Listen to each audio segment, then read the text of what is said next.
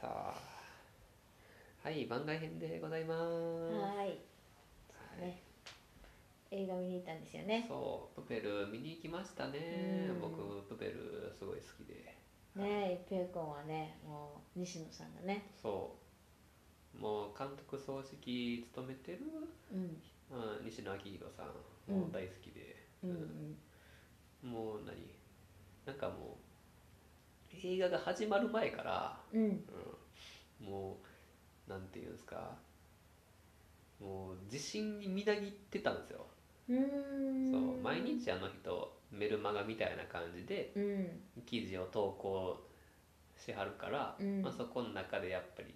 映画作っていってる時はそりゃもうんう映画のことをバーって喋るんですけど、うん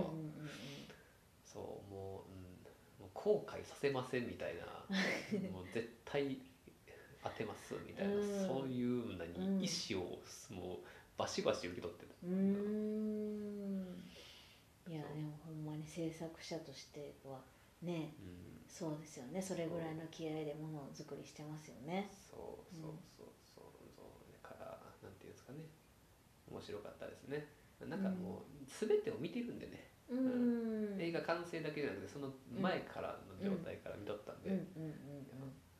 面白かったかうん、いや私はね絵本も見たことなかったから、な、ほんまには初めてやったんるですよ、けどねやっぱりなんかあのーその世界観とかもそうやし、あのー結構小さいテーマみたいなのも設けられてるなと思って、うん親子のこととか、うんうんうんそのお金のことであったりとか、そういうね環境環境とかもあるんかなとかうんそのうんうんコロナのこととかもなんかもしかしたらあるこあうーシンクロさせてるというかねはいはいあるんかなとかいろいろあのーいろんなテーマをキャッチしながら見てました、うんうーうんんどこ一番感動しましたえーっとねなんかねあのーああの時感動したあのねどれどれどれルビッチが、はいえーっとその煙をうん爆発させて、うん散らしてうん星空を見るんだって言って、あの爆薬をうんうんうんもらいに行くじゃないですか、ああスコップのところにかそなうそうそうそうそう、はいはでその見た時時にに実はお父さんからうんその話を聞いてたみたいな、あーはいそこがねはいはいはいはいはいそれ結構私結構ピンへーポイントにあそこやったんですっねてなった、血は抗えないねみたいなうんそのシーンですよそねううそうそうだからお父さんの思いんが、そして息子にも伝わって、うんであの現実のものとなるっていうんううんうんストーリー、うんなんか親子の愛も感じたうし、うんん思いの強さとかも感じたし、うんまあ、あとはほんまにあのね見たのかよっていうねあそこのシーンね、誰か見たのかよううんうんん、そうあそこも感動したかな、うん、割となんかその星空を見るまでのシーンが私は結構感動したかなって感じです。うんああなるほどね、うん、そうですね、うん、確かにうん絵本よりもそれはそうですけどまあはるかにそこを膨らませてますしね、ああそっかそっかそうやんね、うん映画となると長いしねそうえああなるほどね、うんそうですー、ね一平君はなんかまあどどういうところじゃなくてもいいけど、はいなんか一番何刺さった刺さったメッセージとかメッセージ別に多分あのえ映画もす多分全てを知ってるかうら、んそうかあーどこかなうーん僕はなんかねその設定の深さとかにすごいうーん感動しちゃうというか、うんそこまで考えてんのみたいなところに、ああやっぱそっちに行くよねうん面白さを感じる、うんうんうんうんかな、うんそう例えば悪役としてうん出てきたうん王様と、うんえっと、その助手みたいなうんうんうん人って言ってるじゃないですか、あの人たちっていうのは、うんそのえーっとまああの人たちは悪者に見えるかもしれないけど、うんあの人たちはあの人たちの正義で動いてるんですよ、うんあれっていううのは、んそうだねそう,、んんそうん悪者は誰も作らないってうん言っててうそうんそのえーっと助手の人がうんやっぱりそのこわもてのうん関西みたいな人が、うんそのもうここの世界をうん何外の情報から閉ざして、うんもう出さないとっうんていうのはそれをうん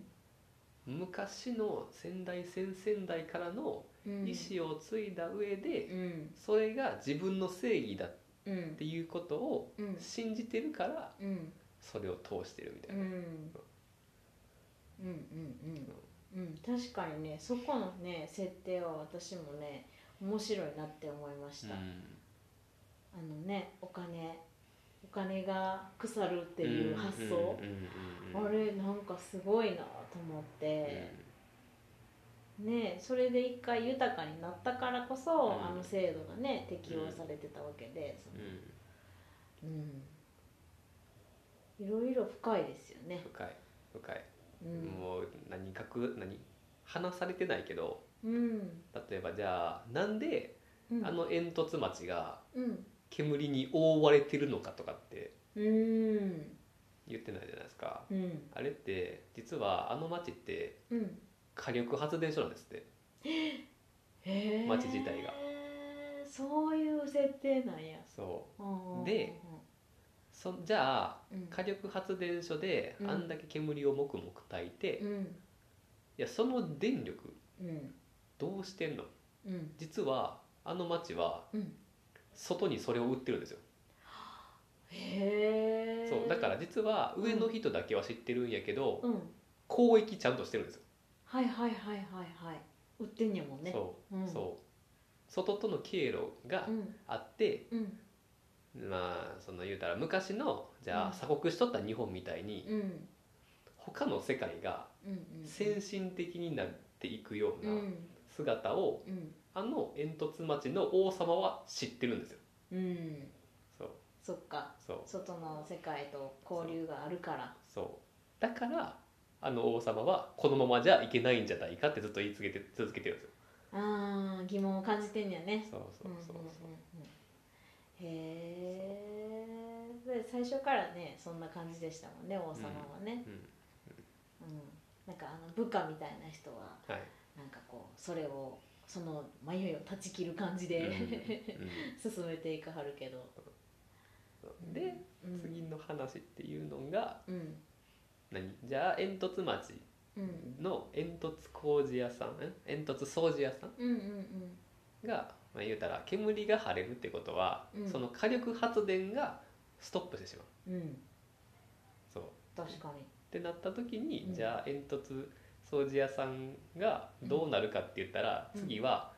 船を作る人たちになるんですってほそうーなるほどそう船の技術って持ってたじゃないですか、うんうんうんんそう設計図とかってあったじゃないですか、うん、あとね、あれは煙突屋さんのうん人たちが作ったものがあって、うん、そうその煙突屋さんが次造船員になってうん、世界に流れていくみたいな、ああこう後悔をしてし始めるんやそうってい交う流と次の発想があるみたいな、うんうー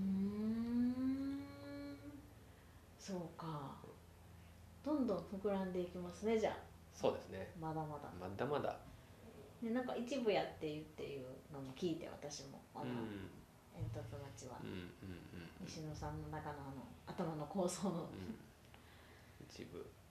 うーんまだ作ってる途中らしいですけどねうんどんどん膨らんでいってるらしいですけどううんうんんうん、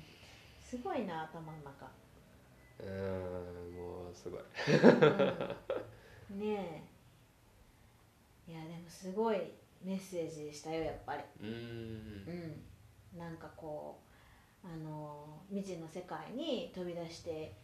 いくとか、うんその自分の信じていることを、うん信念をこう貫き通すうん強さとか、